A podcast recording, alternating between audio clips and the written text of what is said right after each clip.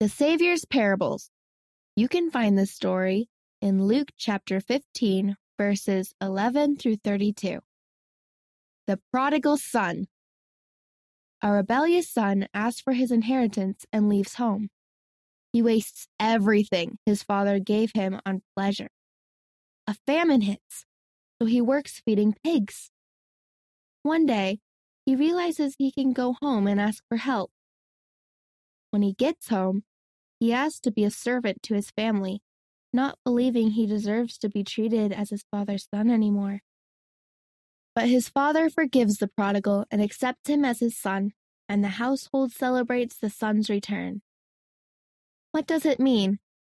The prodigal son represents us when we rebel against our Heavenly Father. But no matter where we've gone or what we've done, Heavenly Father wants us to come back home to Him and the gospel of Jesus Christ. We don't have to be perfect. We do have to be remorseful and humble.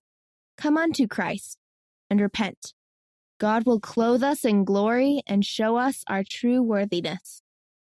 End of the article The Savior's Parables, The Prodigal Son, read by Abigail Wayman.